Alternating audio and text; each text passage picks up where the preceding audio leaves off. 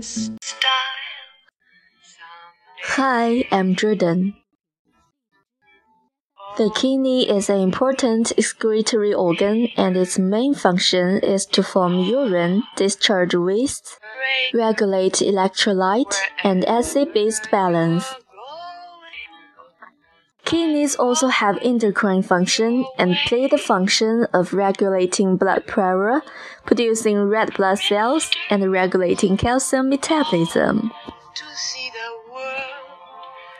Therefore, it is very important to protect your kidneys. Do not do things which can damage your kidneys. I will introduce you four bad habits that are harmful to your kidneys.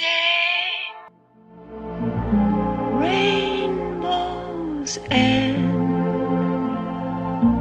waiting round the bend. Number one, do not like drink water. Kidneys are responsible for discharging wastes out of the body into urine. Kidneys need enough water to perform the function. Therefore, you should form a habit of drinking more water. Number two, eat salty food.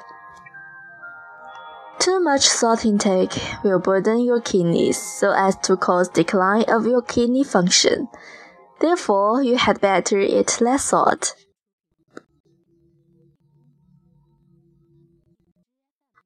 Number 3. Love to drink beer. If you have suffered from kidney disease and often drunk beer, this will cause deficit of uric acid resulting in obstruction of renal tubules. Kidney failure will occur. Number 4. Eat too much meat.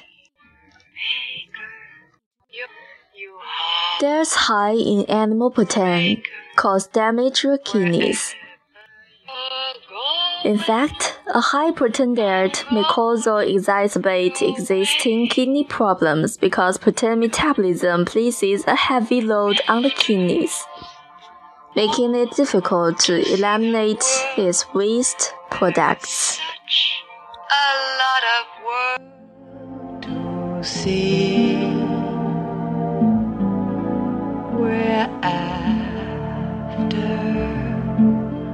The same rainbows and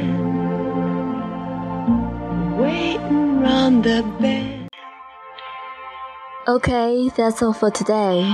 Thanks for listening. See you next time. Bye.